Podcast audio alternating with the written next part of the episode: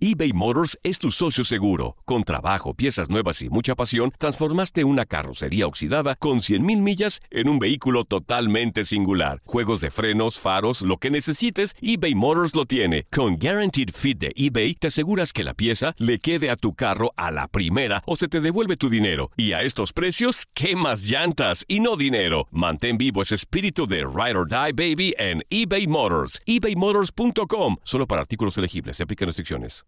Aloha mamá. Sorry por responder hasta ahora. Estuve toda la tarde con mi unidad arreglando un helicóptero Black Hawk. Hawái es increíble. Luego te cuento más. Te quiero. Be All You Can Be, visitando goarmy.com diagonal español. When something happens to your car, you might say,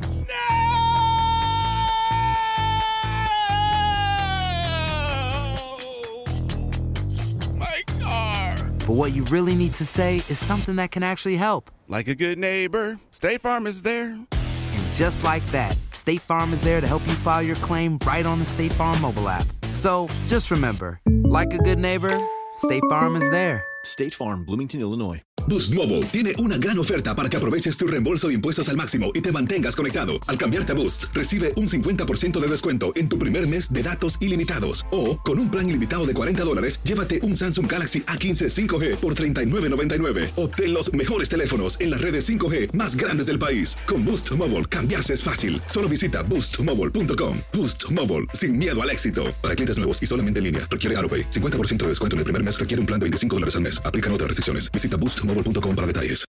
El siguiente podcast es una presentación exclusiva de Euforia On Demand. Atrévete a cruzar el umbral de lo desconocido con los misterios clasificados como los códigos paranormales, enigmas que desafían a la ciencia, conspiraciones y creencias insólitas, fenómenos paranormales, bestiario mitológico, invitados especiales, la bitácora insólita, el diario de un investigador. Todo esto y mucho más por univision.com con Antonio Zamudio.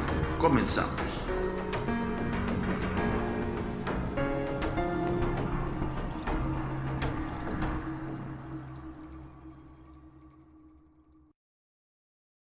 La comunicación es muy importante para nosotros.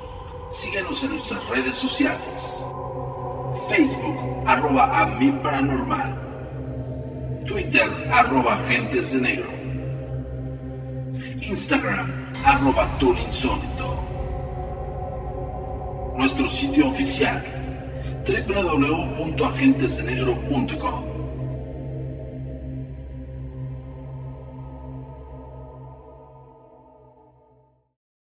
Bienvenidos una vez más a Códigos Paranormales, los podcasts de lo desconocido a cargo del servidor amigo Antonio Zamudio, director de la Agencia Mexicana de Investigación Paranormal, Los Agentes de Negro. Esto es traído como cada semana ante ustedes por univision.com. El día de hoy vamos a tocar eh, ahora otro personaje muy importante en el México antiguo y justamente lo estamos retomando por esta gran serie de la cual te recomendamos que se llama Hernán. Eh, ya sabes dónde encontrarla, si no, googleala. Eh, no vamos a hacer tampoco el golazo, pero la verdad es que está muy buena, muy recomendable, ¿no? Entonces, véanla. Eh, yo ya he dicho mi, pequeña crítica que me dejó un poquito a deber con la historia, pero entiendo también que hay muchas, muchas versiones y una de ellas, pues bueno, fidedignas o no, pues bueno, son los escritos de Bernal. Entonces, eh, pues habría que también darnos un poquito en los códices y, más eh, profundamente en el estudio como tal, ¿no? De, esta, de este acontecimiento histórico. Pero bien, justamente se nombra un personaje, dos personajes claves. Uno es Hernán Cortés, el conquistador, y otro es Moctezuma, Xocoyotzin, ¿no? Eh, que quiere decir el que se muestra enojado, el joven, desde 1502 a 1520. perdón, eh, perdón, que ando un poquito malón de la garganta. También conocido como Moctezuma el Joven o Moctezuma o Moctezuma II. El significado de Moctezuma aún no está claro, además de que él se muestra enojado, se ha sugerido otras interpretaciones como el señor que se enoja, el que se enoja señorialmente, el que se pone sañudo o ceñudo, entre otras cosas. El glifo para este nombre es un tocado real, normalmente acompañado por una orejera de turquesa. El mote de Shokoyotzin es el joven, no tiene un glifo y más parece ser un apelativo para distinguirlo de su abuelo. Moctezuma Ilhuicamina, nacido en 1467, fue hijo de Atzayacatl, el sexto Tlatoani mexica y hermano de Cuitláhuac, quien lo sucedió en el trono. Heredero de un imperio de vastas proporciones, tuvo la habilidad militar y la política para eh, acrecentarlo y bajo su dominio la ciudad de Tenochtitlan vivió ese esplendor que asombró a los españoles a su llegada, enfrentando una situación en la que lo rebasaba en muchos aspectos, en cierta medida, pero los límites que le imponía su visión del mundo. Moctezuma II no logró enfrentar con eficacia la amenaza representada por Hernán Cortés y murió dejando a su autora orgullosa capital a merced de los embates de los españoles y sus numerosos aliados indígenas.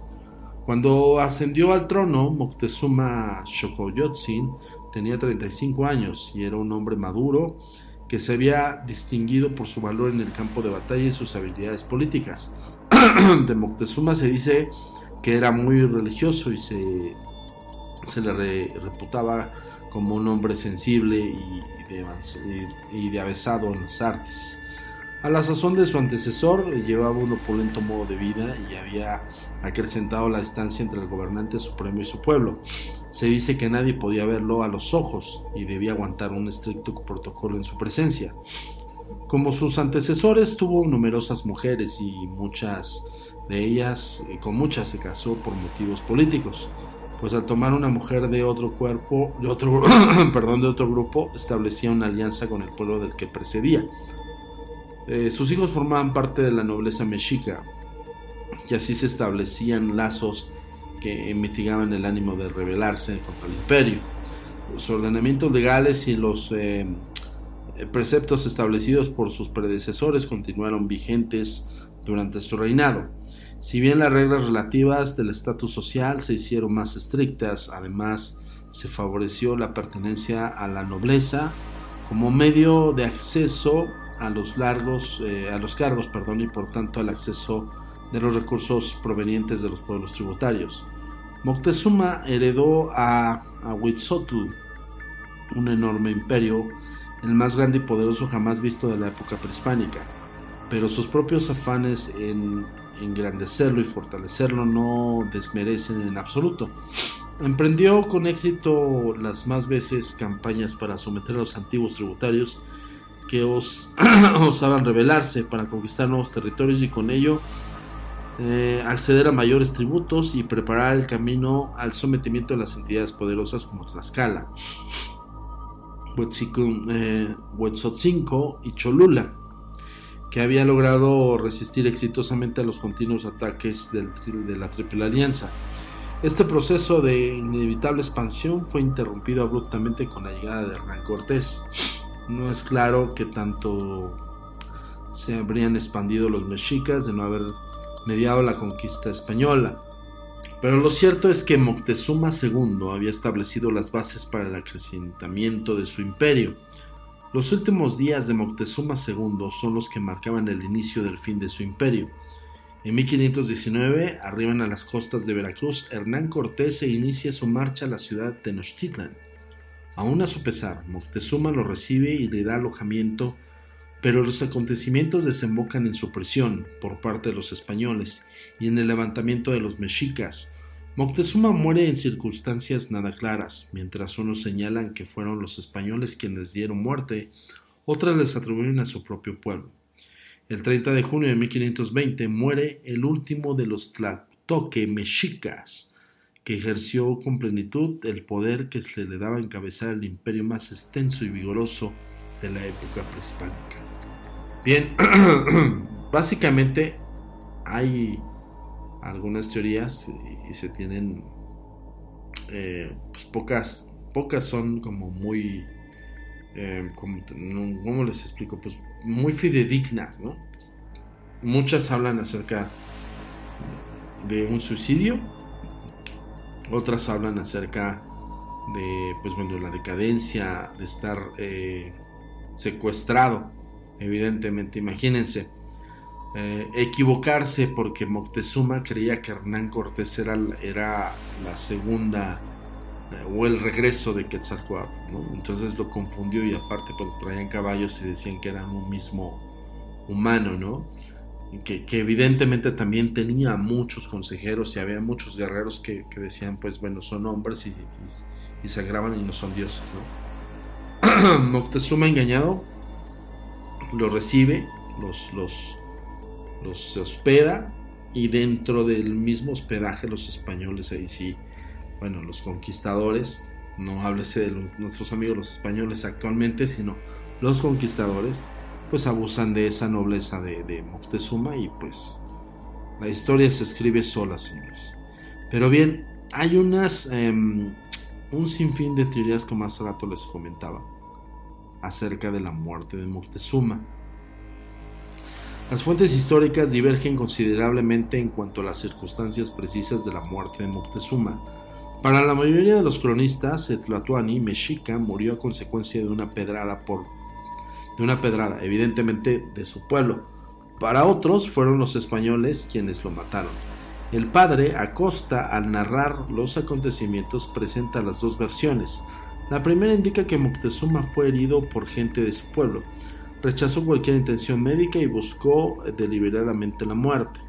La segunda sitúa el acontecimiento durante la huida catastrófica de los españoles. Los indios de México afirman que no hubo tal.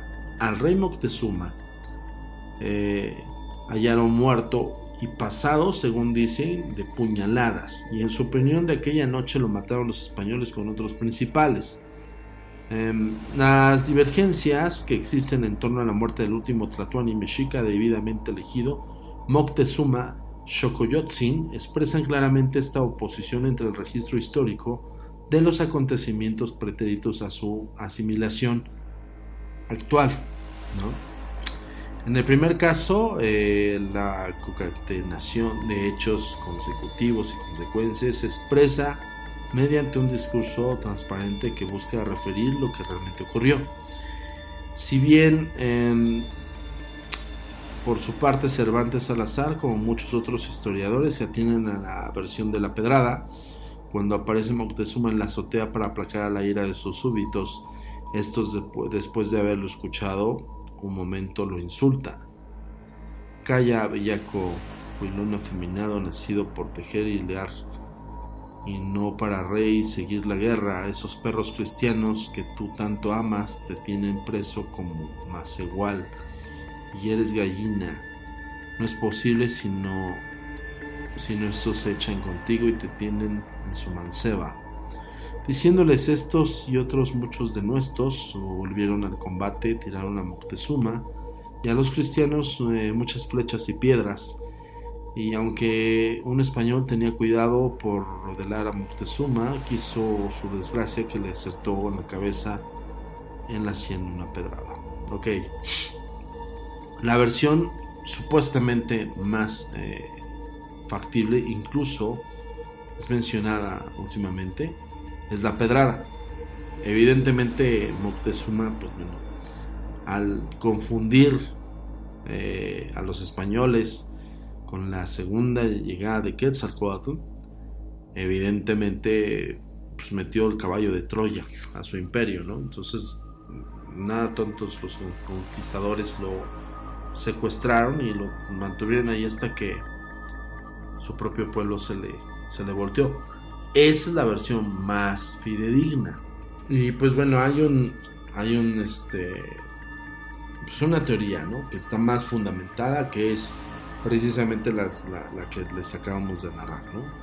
Pero, eh, bueno, así a ciencia cierta, pues bueno, solamente tenemos los textos de Bernal, entre otras cosas, ¿no? Yo creo que desde mi punto de vista, sí debió haber sido un concepto más ligado al que el pueblo se, sintió traicionado por, por su emperador, quien pues vieron todas las este pues todas las bajezas en las cuales bueno también Evidentemente los españoles, eh, bueno, los conquistadores, pues no tenían idea de en dónde estaban ni, cuáles eran las costumbres de esa cultura.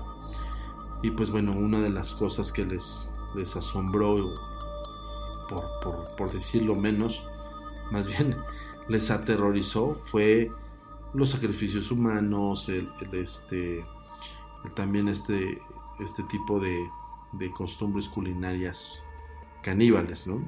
Que es justamente donde radica toda esta animaversión de, de los españoles, ¿no? De, decir, este, son salvajes, eh, siguen al demonio, y bueno, evidentemente también entra eh, el concepto del por qué los españoles se asombran y no entienden, no comprenden, por así decirlo, por decirlo menos también, pues también parte de lo que es la idiosincrasia de, los, de los mexicas, ¿no? Entonces, eh, pues sí, ¿no? Digo, cada quien es, es como cuando el, explorador, yo les pongo este ejemplo, ¿no? A toda la gente que nos está escuchando. El explorador que va y que busca las islas más recónditas del planeta y, llega y se encuentra con, con, humanos que al final del día uno piensa que por ser eh, similares de aspecto y cosas así, uno piensa que van a tener el mismo pensamiento, valga la redundancia, que van a, vas a llegar y te van a recibir con, como, como Citripio con los Ewoks, ¿no? Pero no sabes si ellos, pues sus costumbres es al viajero que pise su isla, viajero que se lo coma, ¿no? Entonces, en ese sentido, también es comprensible que los, los conquistadores se hayan asombrado y espantado de tal magnitud, además que eran miles, ¿no? Y otro, otro dato muy importante es que yo creo que más allá de, que el imperio mexica o, justamente Tenochtitlan hubiera em, pasado a ser, em, pues bueno, que, se hubiera sumido a la rendición, fue gracias a que hubo una confusión por parte de Moctezuma. Pero no, no solamente eso, sino también el hecho de que este, ellos, los, conquistadores fueron ayudados por los tlaxcaltecas. Pero justamente se hablaba ah, de muchas batallas, ¿no? Evidentemente los españoles no eran muchos, llegaron en estos barcos y no se sabe exactamente cuántos llegaron. Bueno, se dice que son 108 soldados o 108 marineros que llegaron con, con Hernán. Pero, pues bueno, en lo que buscaban refuerzos los hubieran aniquilado, ¿no? Ahora, también hay otra versión ah, acerca de que, quiénes eran los guerreros águila. No eran como de estatura menuda, o sea, pequeños no. Ahí se decía, hay otra versión, justamente en el Popol Vuh, si no mal recuerdo, donde hablaban que un guerrero águila o un guerrero jaguar, que eran los, los grandes guerreros, en aquel entonces como, eran como los soldados de élite, pues podían tener tamaños sumamente grandes eran muy fornidos, comían mucho maíz, imagínense. Este, y pues bueno, que tenían una fuerza descomunal y el, lo que es la espada de obsidiana, en este caso tiene su, su también su, su significado del por qué usaban este tipo de armas, ¿no? Este, de alguna, de alguna manera, eh, pues bueno, esa espada, añádanle eh, la fuerza descomunal de un, de un azteca, de un, perdón, mexica o de un maya, eh, pues bueno, que era sumamente grande y que un golpe asestado a un español, pues bueno, podría incluso tumbar hasta tres españoles de una buena, de un buen este sablazo, por así decirlo, más bien de una buena macahuitl, que es así como conocida la espada de obsidiana, el macahuitl. Y justamente, pues bueno, no la manejaban enteramente este, guerreros de poca estatura. Esa es otra cosa que también se tiene como ahí en, al aire, ¿no? De, cómo eran, porque muchas veces nos pintan, y digo, me sumo, nos pintan, porque pues, me considero nacionalista y mexicano, este, y me enorgullece de verdad que, estos asentamientos, estas culturas hayan estado aquí en, nuestro país. La mayor parte de, estas culturas o las principales estén aquí. Este, pues no, era, no eran tan bajitos, ¿no? Por ejemplo, en, las, en el podcast anterior, eh, si se dieron cuenta las imágenes de Pacal y la imagen de, de, pues son bastante grandes, son de, de medidas altas, ¿no? Y, y, sobre todo, pues medio, no quiero decirlo tosco, sino si fornidos, ¿no? Entonces, a la gran diferencia de los españoles, ¿no? La verdad es que, bueno, los conquistadores, que tenían todos los tamaños, ¿no? Pero la mayor parte pues era bajito. Entonces, no es lo mismo tampoco el mosquetón. El mosquetón es esta como rifle que, usaban pólvora y demás. Justamente decían los, mexicas que de sus manos salían fuego. Y también una parte, desafortunadamente, afortunadamente también alguien que, les ayudó mucho fue, fue Marina, la Malinche, ¿no? Pero bueno, esos conceptos ya después los vamos a tocar quisimos tocar el misterio de la muerte de Moctezuma. ¿Tú qué crees que sea? Hay tres versiones. La versión que, eh, la más práctica, que los conquistadores fueron los que le dieron muerte. La segunda es justamente la más eh, acertada, por así decirlo, o, la, que narran los textos de Bernal, que es eh, Moctezuma en, este palacio de Atzayacabú, acercándose a su pueblo para calmarlos y bueno, le arrojan una pedrada en la 100 y es donde le la torre. Y la opción 2 que este se suicida, ¿no? Bueno, de alguna manera si no se atendió, si no se quiso atender con, su, con sus sacerdotes, evidentemente se estuvo suicidando, ya quería morirse, porque para él era una vergüenza haber confundido a Hernán Cortés con Quetzalcoatl y pues bueno, tener al enemigo durmiendo en casa. Bien, señores, el día de hoy fue un podcast conmemorativo, por así decirlo, aunque no este, fue eh, más allá de otra cosa por el tema que está en boga en estos momentos de la conquista y, sobre todo pues de esta serie que les recomendamos vean. Está basada en los textos de Bernal, obviamente. Este, yo sí soy un poco eh, escéptico de que sea todo fidedigno exactamente. Ahora, una es la versión de los españoles y justamente cuando había estos escribas de estos viajes, pues ¿por qué creen que, existían también estas versiones de serpientes em, de dos cabezas, de tres cabezas, bueno, que les llamaban dragones y cosas así? Porque en aquel entonces el conquistador pues quería narrar su travesía y, quería narrarse como héroe. Entonces falta que esa versión de Bernal haya sido tergiversada y manipulada de tal manera que ellos se vieran este, como los héroes, ¿no? Entonces falta esa versión, analizarla y que realmente sea la fidedigna. Yo le voy más a que sí su pueblo lo ha de haber, no traicionado, sino se ha de haber hartado. Y le aventaron una roca y pues le dieron en la mera 100. Ahora, eran acertadísimos los, los mexicas, ¿eh? O sea, no, no aventaban piedras a lo güey. Aventaban piedras con, con el afán de lastimar. Entonces estaban las ondas, ¿no? Entonces imagínense la fuerza de una piedra del tamaño de, por muy mínima de 250, 300 gramos de pura piedra, no, si te anda dando en toda la torre. Pero bien, eso lo vamos a dejar eh, a criterio de todos ustedes. Como siempre les repetimos, Códigos Paranormales tiene la responsabilidad de invitarte a investigar. O sea, no te quedes con nuestra versión eh, quiero que también tú nos des tu punto de vista y sobre todo nos envíes qué temas quieres que toquemos aquí. Estos dos fueron eh, y hasta cierto punto fueron muy, muy, este, vaya, muy superficiales. No, no andamos profundamente en este personaje. Aparte que se tienen muy pocos datos, pero sí vamos a estar eh, dándoles algunos podcasts de interés cultural. En este caso de que tiene mucho que ver con, el concepto paranormal. Evidentemente, eh, por parte de Moctezuma es el misterio, entra dentro de las conspiraciones. Y en Pacal, pues bueno, donde se cierne el tema de si es viajero a otros mundos y demás, ¿no? Bueno, yo me despido esta semana, pero los veo la próxima semana. Recuerda que la próxima semana, el día 13 de diciembre, tenemos el live completamente en vivo donde vamos a responder a todas tus preguntas acerca del contacto del más allá. Ese es el tema que vamos a tocar. Instrumentación y el contacto con los muertos, el contacto con el más allá.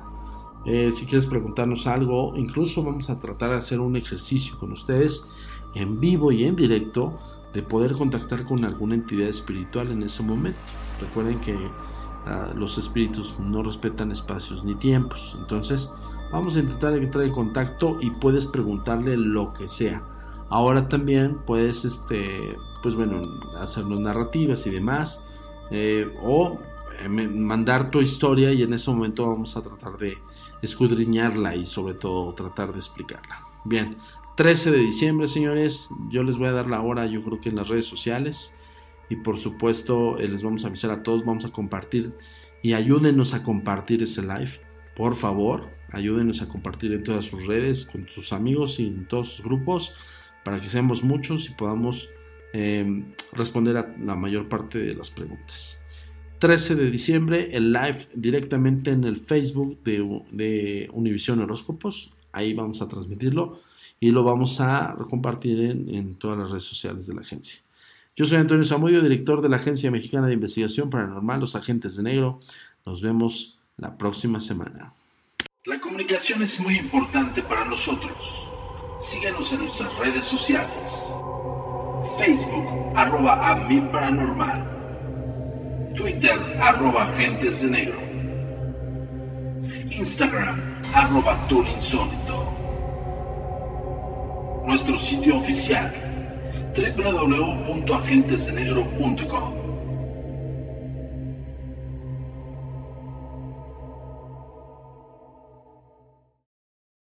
El pasado podcast fue una presentación exclusiva de Euphoria On Demand. Para escuchar otros episodios de este y otros podcasts, visítanos en euphoriaondemand.com. Aloha mamá. Sorry por responder hasta ahora. Estuve toda la tarde con mi unidad arreglando un helicóptero Black Hawk. Hawái es increíble. Luego te cuento más. Te quiero. Be All You Can Be, visitando goarmy.com diagonal español. Boost Mobile tiene una gran oferta para que aproveches tu reembolso de impuestos al máximo y te mantengas conectado. Al cambiarte a Boost, recibe un 50% de descuento en tu primer mes de datos ilimitados. O, con un plan ilimitado de 40 dólares, llévate un Samsung Galaxy A15 5G por $39.99. Obtén los mejores teléfonos en las redes 5G más grandes del país. Con Boost Mobile, cambiarse es fácil. Solo visita boostmobile.com. Boost Mobile, sin miedo al éxito. Para clientes nuevos y solamente en línea, requiere AroPay. 50% de descuento en el primer mes requiere un plan de 25 dólares al mes. Aplican otras restricciones. Visita Boost para detalles. Hacer tequila, don Julio, es como escribir una carta de amor a México. Beber tequila, don Julio, es como declarar ese amor al mundo entero. Don Julio es el tequila de lujo original, hecho con la misma pasión que recorre las raíces de nuestro país. Porque si no es por amor, ¿para qué?